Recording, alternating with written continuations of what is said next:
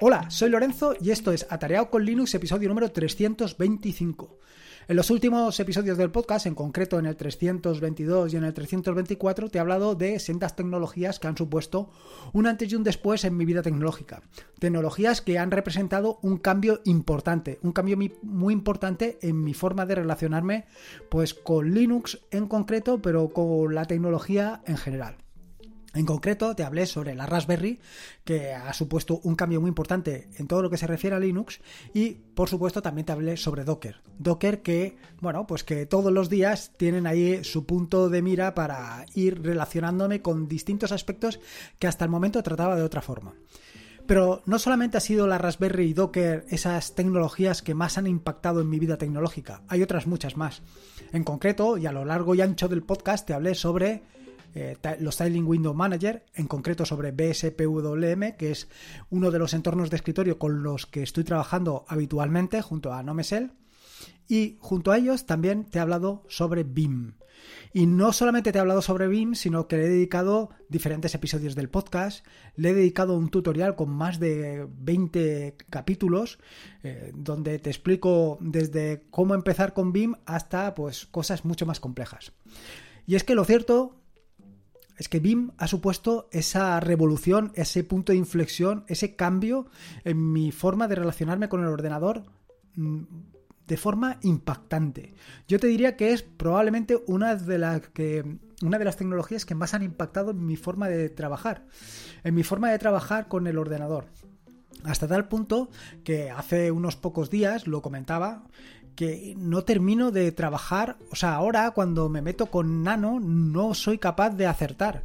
Me armo yo solo unos líos de mucho cuidado porque intento moverme a lo largo y ancho de Nano utilizando básicamente HJKL. Eh, y no solamente en Nano, sino en otros entornos de escritorio o en otras aplicaciones. De hecho, fíjate si ha impactado BIM en mi forma de trabajar que actualmente los distintos editores de programación que utilizo, como pueden ser Visual Studio Code o PyCharm o IDEA, en esos tres actualmente tengo instalados en cada uno de ellos un complemento que me permite utilizarlos exactamente igual que utilizo BIM. Y es que BIM no solamente son los atajos de teclado para desplazarte a lo largo del teclado, a lo largo de la pantalla, es decir, no solamente se trata de HJKL, sino se trata de mucho más, se trata de ese lenguaje que utilizas para editar distintas palabras, para borrar distintas palabras o para desplazarte no solamente con esas teclas, sino con muchas otras, como pueden ser paréntesis, interrogantes, en fin, eh, casi cualquier cosa. Vaya, esto de BIM es un auténtico mundo y un auténtico mundo realmente impactante. En este sentido, como te decía, BIM ha sido esa, de esas tecnologías que me han impactado muchísimo. Y a pesar de eso, a pesar de que me han impactado muchísimo, realmente el episodio de hoy va exactamente de lo contrario, de que abandono BIM para cambiarme a NeoBIM. Bueno, a ver, esto de abandonar es como todo, es muy fuerte. Quizá se trata de un paréntesis, un paréntesis que por lo que estoy viendo va a ser un paréntesis un poquito largo o bastante largo. Pero lo cierto es que ha llegado el momento, ha llegado el momento de dar el salto, de cambiar de BIM a NeoBIM. Y de cambiarlo por lo que te voy a contar a lo largo del podcast, de las razones que me han llevado a moverme de BIM a NeoBIM y por qué creo que es interesante que las tengas en cuenta. Luego, que tú cambies de BIM a NeoBIM o que incluso decidas darle una oportunidad a BIM o a NeoBIM es cuestión tuya. Y no solamente es cuestión tuya, es que a lo mejor, a pesar de que yo te diga que es una herramienta fantástica, que es una herramienta que va a cambiar por completo tu forma de relacionarte con el ordenador, puede ser que sea justo todo lo contrario, que para ti cualquiera de estas dos herramientas no supongan ningún cambio, sino más bien un retroceso. Un retroceso porque para la forma de trabajar, para la forma de funcionar que tienes tú, para tu flujo de trabajo, no se adapta. Y no tiene por qué, porque cada uno tenemos nuestra forma de trabajar, nuestros flujos de trabajo y somos completamente distintos y por supuesto que autónomos. Así que mi objetivo no es convencerte de que te pases a BIM o a NeoBIM, sino mi objetivo es de presentarte, como hago siempre, una alternativa, una alternativa para que tú la valores y tú, bajo tu propio conocimiento, y desde tu punto de vista y conociendo tú cosas que yo no conozco de tu forma de trabajar, porque es imposible, sepas si se va a adaptar o no se va a adaptar. pero eso depende única y exclusivamente de ti. Por supuesto que llegados a este punto también te puedes plantear si yo soy un distro hopper de los editores o un editor hopper, como se llamaría. Y no es tanto así. No es que haya decidido cambiar de BIM a NeoBIM eh, de la noche a la mañana. Lo cierto es que llevo utilizando BIM varios años ya y estoy tan cómodo y me muevo con tanta soltura dentro de BIM que me da hasta lástima eh, cambiar a NeoBeam, aunque te tengo que decir que no es un cambio radical. Quiero decir que al final, básicamente, NeoBeam se basa en BIM, es un fork que tiene algunas implementaciones adicionales que te contaré en el episodio del podcast de hoy, pero no solo se trata de esto, no solamente se trata de cambiar de una cosa a la otra, sino de seguir utilizándolo y utilizándolo con más comodidad. En este sentido, BIM no ha venido solo. BIM no ha venido eh, o ha caído del cielo. BIM ha venido con muchas otras cosas que creo que en mi caso han sido las que han confluido para que finalmente pues me encuentre en BIM como pues como pez en el agua. Eh, por ejemplo, el uso de o la razón de utilizar un um, lenguaje de marcado sencillo como puede ser Markdown, es decir, yo actualmente prescindo por completo en prácticamente todos los ámbitos del el uso de mm, otros editores de texto. Quiero decir, en ningún caso utilizo LibreOffice, en ningún caso utilizo Microsoft Office, no utilizo editores de texto que tengan un formato eh, que no sea de texto plano. Esto tiene unas grandes ventajas y la gran ventaja principal es que no dependes de nadie, no dependes de ningún editor. Actualmente no dependo tampoco de BIM. Quiero decir que si el día de mañana quiero cambiarme a otro editor, como puede ser Tipora, para editar los podcasts, los guiones de los podcasts o para cualquier otra cosa, lo puedo hacer sin ningún tipo de problema, porque no dependo de ningún desarrollador, no dependo de absolutamente nadie. Dependo única y exclusivamente de BIM. Y no solamente es el caso de Markdown, sino también es el caso de otros lenguajes, o sea, de todo lo relacionado con los lenguajes de programación.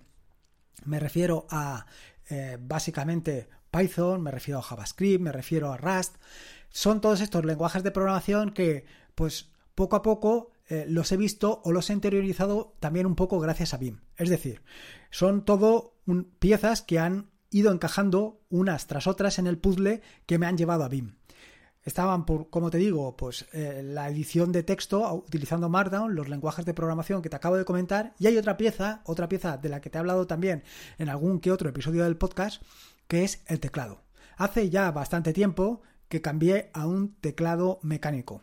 Y no solamente a un teclado mecánico, sino a un teclado mecánico con unas características pues un poco especiales, como era el tema de que fuera un teclado partido, que no tuviera teclas de cursor, ni siquiera que tuviera teclas de funciones. Es decir, un teclado de estos del 60%, aunque en este caso partido. Pero no solamente es este el que utilizo, también tengo otro que es un teclado eh, compacto, creo que es de estos de 70%, porque sí que tiene teclas de cursor, aunque no las utilizo, y es el que utilizo básicamente cuando me tengo que desplazar. Es un teclado muy compacto y que me permite moverme fácilmente, pero aún así es un teclado mecánico. ¿Qué cuestiones han influenciado para que con estos teclados mecánicos me haya decantado también por BIM? Pues básicamente lo que ya te puedes imaginar y es que pues no tienen esas teclas de cursor. Bueno, en el caso del compacto sí que las tiene, pero están de forma marginal y no me resulta cómodo utilizarlos y lo adquirí después, lo adquirí a posteriori. Una vez ya tenía el teclado partido, con lo cual todo esto me ha hecho a, condicionarme al uso de BIM. Que BIM me resulte pues muy práctico a la hora de trabajar, por aquello de que siempre tengo los dedos encima del teclado y no los desplazo, no los desplazo ni para mover o para coger las, las teclas de cursor ni nada por el estilo. Esto me ha llevado a que en momentos, eh, utilizando editores como pueden ser el Notepad eh, me encuentre mm, que aparecen teclas o aparece en pantalla HJKL, porque he escrito directamente HJKL pensando que me podía desplazar, o aparecen textos como CIW o 5J o DAW. Si utilizas BIM probablemente sepas de qué te estoy hablando. Y es que Precisamente esto es de las cosas que me han llevado. Me han llevado a que BIM se haya convertido o haya formado parte completamente intrínseca de mí. Y claro, ahora te preguntarás, bueno, ¿y si tan a gusto estás con BIM, por qué vas a cambiar a NeoBIM? Pues es una buena razón, digo una buena razón, es una buena pregunta. Y es una buena pregunta y es una pregunta a la que me he ido resistiendo durante bastante tiempo. Lo cierto es que no te voy a engañar, llevo como un par de meses ya utilizando NeoBeam, sobre todo a raíz de la aparición de las versiones 0.5 y sobre todo de la versión 0.5.1 o 0.51, no sé exactamente cómo es. Y sobre todo es eh, el impulso que le han dado al uso del lenguaje de programación Lua como lenguaje para el scripting en NeoBeam. Estas dos cosas son las que pues me han llamado más la atención. Y es que mm, te voy a ser, completamente sincero. Eh, como no podía ser de otra manera, porque claro, estoy hablándote y contarte ahora una, una trola eh, es bastante absurdo, como comprenderás. Bueno, eh, te quiero ser completamente sincero en el sentido de que el scripting, el lenguaje de scripting o el Beam Script que se utiliza en BIM no me gusta, pero no me gusta para nada, me parece muy enrevesado. Y ver un, como te diría yo, ver los scripts que se hacen con Lua, ver em, eh, las cosas como están hechas, pues me parece mucho más razonable, en tanto en cuanto se parecen mucho más a lo que conozco de Python o lo que conozco de JavaScript que a ese lenguaje que utiliza de scripting BIM. Y eso es una de las razones más importantes. Esto no quiere decir que ahora vaya a añadir a Lua a, como otro de los lenguajes de mi stack de lenguajes de programación. No, por ahora me voy a resistir. No quiere decir que en un futuro caiga en la tentación, pero antes de Lua, ten por, vaya, sin, lugar a dudas, está Rust. Rust lo tengo ahora un poquito apartado, pero está ahí, está en el ojo del huracán. Y como comenté hace poco en el grupo de mm, web reactiva, en el grupo de Telegram, eh, mi objetivo es para estas navidades el Code of Advance hacerlo de Rust. Tengo mucho interés, tengo mucho interés en profundizar en Rust porque veo muchas posibilidades y me parece muy interesante. Pero bueno, en fin, que me estoy desviando y esto no es lo que quería contarte. Lo que quería contarte básicamente eran las razones por las que me he venido a NeoBeam, por las que he cambiado BIM o por las que he desplazado ligeramente a BIM de NeoBeam. Cierto es que en los, eh, ¿cómo te diría yo? Los servidores sigo utilizando BIM. Al fin y al cabo es eh, la herramienta que puedes encontrar en casi cualquier servidor. Pero NeoBeam me da una serie de ventajas a la hora de programar o me han permitido eh, adaptarme mucho mejor a la hora de programar que lo que tenía anteriormente con BIM. Son diferentes herramientas o diferentes complementos que no son muchos, pero son complementos que marcan un antes y un después claramente en el uso de BIM. Bueno, en este caso de NeoBIM. Y son una serie de complementos que la verdad es que me han gustado muchísimo. Me han gustado muchísimo porque eh, se han integrado de una manera muy sencilla, de una manera muy intuitiva, sin que tenga que levantarme o que calentarme mucho la cabeza para que empiecen a funcionar que va más bien todo lo contrario, y sobre todo que ese lenguaje de scripting, ese lenguaje de personalización, de modificación de los complementos, que es Lua, pues me permiten o me dan la posibilidad de, sin tener conocimientos avanzados de Lua, modificarlos y adaptar los diferentes complementos exactamente a mis necesidades. Y como comprenderás, y conociéndome a lo largo de los diferentes episodios del podcast que me has oído ya, eh, esto de adaptar, personalizar, modificar y conjugar perfectamente un complemento a mis necesidades o una aplicación o una herramienta o un entorno de escritorio es lo que a mí más me gusta, porque eh, permites que una herramienta genérica se adapte, se acople perfectamente a tu flujo de trabajo. En este sentido, como te digo, eh, cuando entras en BIM, cuando entras en NeoBIM no vas a encontrar ninguna diferencia sustancial con BIM. Prácticamente todo es exactamente lo mismo. Pero son en esa configuración realizada con Lua donde se notas la diferencia. Y notas la diferencia porque todo tiene más sentido que con BIM Script. O por lo menos a mí me lo parece o para mí lo es. Quiero decir que alguien que haya nacido con BIM probablemente eh, una configuración con Lua pues no le termine de cuadrar. Como te decía anteriormente, eh, esto de estar en NeoBeam no es algo que ha salido de ayer. Llevo ya un par de meses trabajando con NeoBeam, pero hasta eh, hace un par de semanas no di, como te diría yo, el salto completo, no me decidí a que fuera mi eh, entorno de trabajo o mi eh, editor por defecto, aunque ya lo era, porque pues simplemente lo estaba utilizando exactamente como BIM. Fue el otro día cuando, bueno, hace un par de semanas, cuando todo en todo cuadro. Fue cuando cambié la configuración y pasé de la configuración típica que viene con el init.bim al init.lua. A partir de ahí, es, ¿cómo te diría yo? Se produjo ese clic, se produjo ese cambio en el engranaje y vi las cosas completamente distintas. De hecho, partí de una configuración que había encontrado y poco a poco y rápidamente fui adaptándola y añadiendo los complementos que a mí me hacían falta.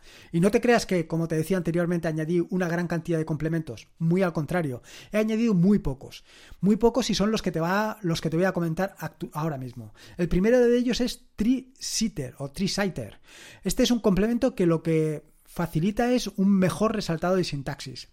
Son pequeñas cosas, esto del resaltado de sintaxis, que a lo mejor no le prestas atención, pero con el paso del tiempo te das cuenta que son realmente importantes. Son realmente importantes porque de un solo vistazo te entra todo el código a los ojos, lo ves todo muy claro. Este complemento eh, te diría yo que es un complemento básico, es un complemento que prácticamente cualquier eh, usuario de NeoBeam lo tiene instalado y en este sentido te lo recomiendo, te lo recomiendo muy mucho, claro. El siguiente es que eh, tiene LSP integrado. Y tú me dirás, ¿pero esto del LSP qué es? Bueno, pues es un Language Server Protocol. Esto del language, Server Protocol es algo que tiene, o eh, como te diría yo, es algo que viene del motor de completado de código que está bajo el capo de Visual Studio Code. Lo estuve utilizando inicialmente en Coq, que es un complemento también para BIM en este caso, que se llama Conqueror of Completion que lo que te permite es intentar realizar el autocompletado o te colabora en el autocompletado. Bueno, pues el LSP, el Language Server Protocol, te permite precisamente eso, completar. Eh, en BIM he probado diferentes herramientas de autocompletado y ninguna, ninguna me termina de convencer. No me terminaba de convencer. Me puedes llamar maniático, me puedes llamar lo que tú quieras. Llámame lo que tú quieras. Te doy carta libre. Bueno, ¿qué te voy a dar? Tú ya la tienes. Pero bueno, que eh, cada uno tiene su forma de trabajar. Pero eh, lo cierto es que ninguno me terminaba de convencer. Había uno, estaba utilizando uno que era de Oplet, creo que se llamaba, que era para Python, y que realmente funcionaba muy bien, me estaba gustando mucho. Pero igual que estaba para eso, para el resto de lenguajes de programación, y que para mi desgracia, pues cada vez utilizo más, pues no me terminaba de funcionar. Hasta que apareció esto del servidor de lenguaje. Esto del servidor de lenguaje ha supuesto un antes y un después. Un antes y un después porque realmente funciona muy, pero muy bien. Pero muy bien, ¿eh? Te lo digo de verdad. Estoy realmente impactado. Por eso, esto de conocer otras em, aplicaciones, ya sean open source o sean privativas, es importante porque te permite tener un punto de vista, te permiten tener una visión un poco más general de las cosas e incluso te permiten traerlas al mundo del open source. Algo que sea privativo no tiene por qué ser exclusivo del mundo privativo, también puede estar en el mundo open source.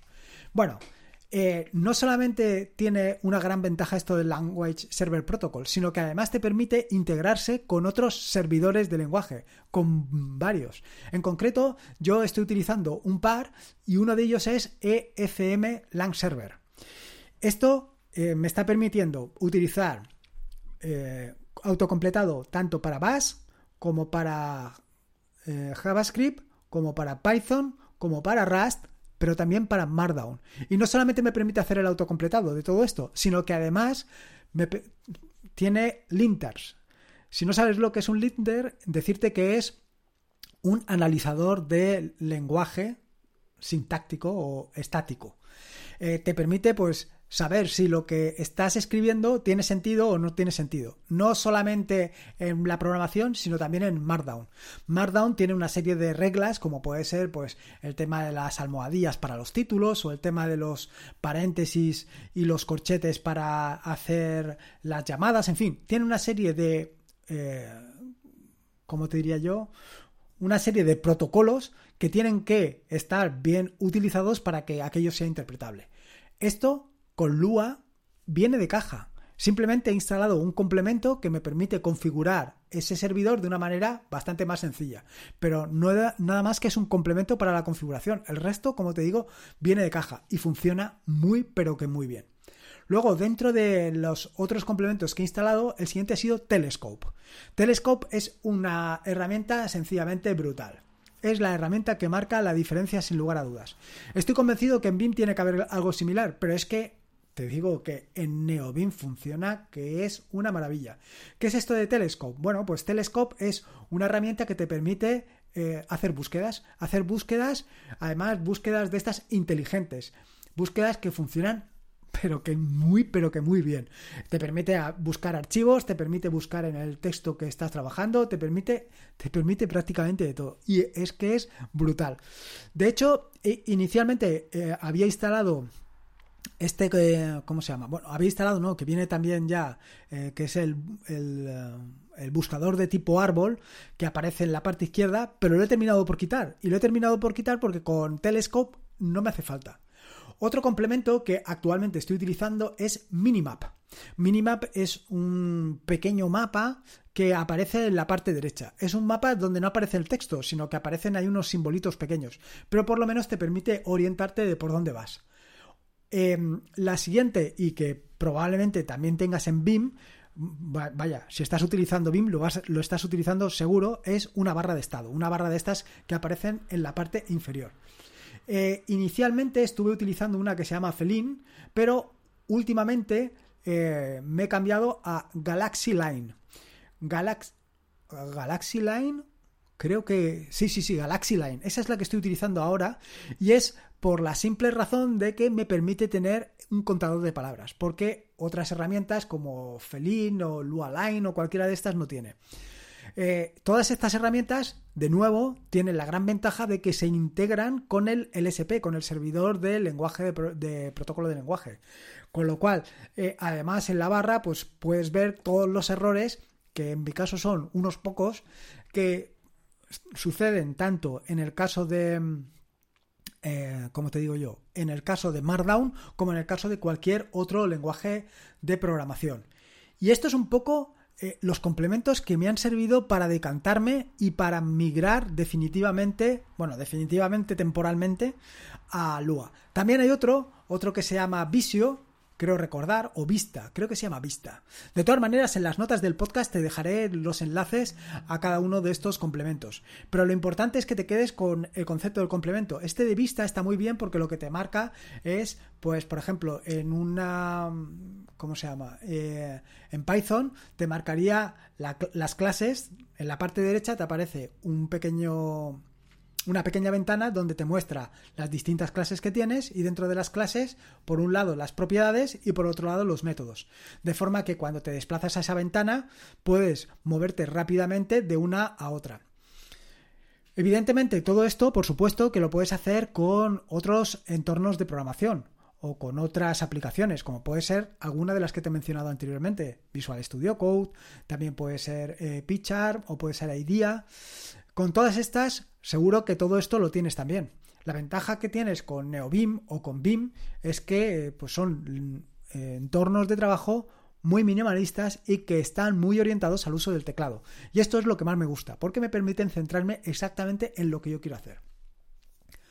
Decirte, para terminar, que todo esto que te he comentado, todos los enlaces a todos los complementos estarán en las notas del podcast y a la vez he dejado un enlace a mis eh, files para que en caso de que quieras instalarte rápidamente eh, NeoBeam con todos los complementos que estoy utilizando lo puedas hacer y lo puedes hacer fantásticamente. Eh, de verdad que si has probado BIM o si estás utilizando BIM, te recomendaría que le pegaras un vistazo a NeoBeam sobre todo en estas últimas versiones, en las versiones 5.05 y 0.51, porque de verdad que te van a gustar mucho. Además, no solamente es esto, que probarlo es realmente sencillo. Actualmente lo tienen preparado o lo tienen empaquetado en App Match, con lo cual descargarlo, prepararlo, ponerlo a funcionar es tan simplemente, o sea, es tan simple como descargarlo, hacerlo ejecutable y a correr, y ya lo tendrías allí completamente preparado. Así que nada, yo mi recomendación es que le des una prueba si estás utilizando BIM y veas a ver si esto se adapta mejor a tu flujo de trabajo o simplemente es un rollo de editor hopping que me ha entrado a mí. Nada. Te he dejado un enlace en las notas del podcast para esto de las valoraciones que te comento y poco más. Recordarte que este es un podcast de la red de podcast de sospechosos habituales, donde puedes encontrar fantásticos y maravillosos podcasts. Puedes suscribirte a la red de podcast de sospechosos habituales en fitpress.me barra sospechosos habituales. Y por último, y como te digo siempre, recordarte que la vida son dos días y uno ya ha pasado, así que disfruta como si no hubiera mañana y si puede ser con NeoBeam, mejor que mejor. Un saludo y nos escuchamos el próximo jueves.